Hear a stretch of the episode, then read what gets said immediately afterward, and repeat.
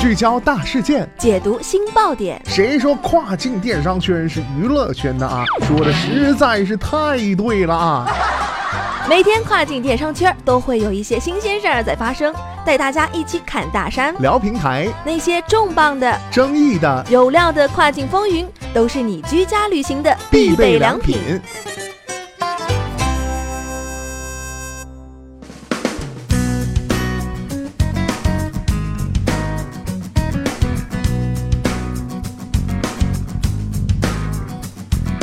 Hello，大家好，欢迎大家收听雨果电台跨境风云，我是大熊。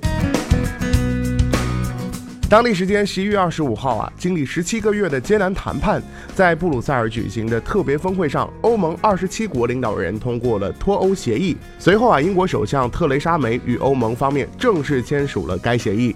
脱欧协议的生效，下一道门槛将会是英国议会能否获得英国议会的批准，将是关键。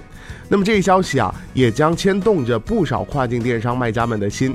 不过随后啊，有外媒指出，英国脱欧暂时不会对电商卖家造成成严重的影响。那么今天的跨境风云，马上带大家一起来了解一下。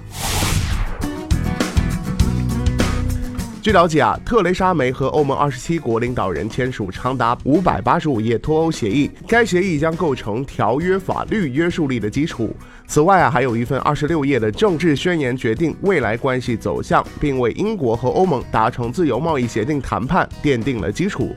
该协议啊，将在明年的三月二十九号正式生效。外媒表示，如果贸易协议正式生效的话，或许将带来畅通无阻的外贸利好。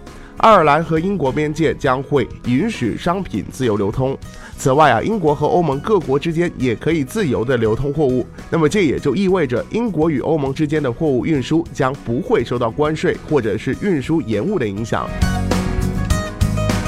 此外啊，欧盟经济区包括挪威、瑞士和冰岛和欧盟之间是否还存在其他协议的可能，仍然有待观察。众所周知啊，英国脱欧下一阶段面临的挑战是英国议会的决议。特蕾莎梅二十五号在致公众的公开信中表示，如果脱欧协议遭到了议会的否决，形成无协议脱欧的局面，英国将会陷入更为严重的危机和政策的不确定性。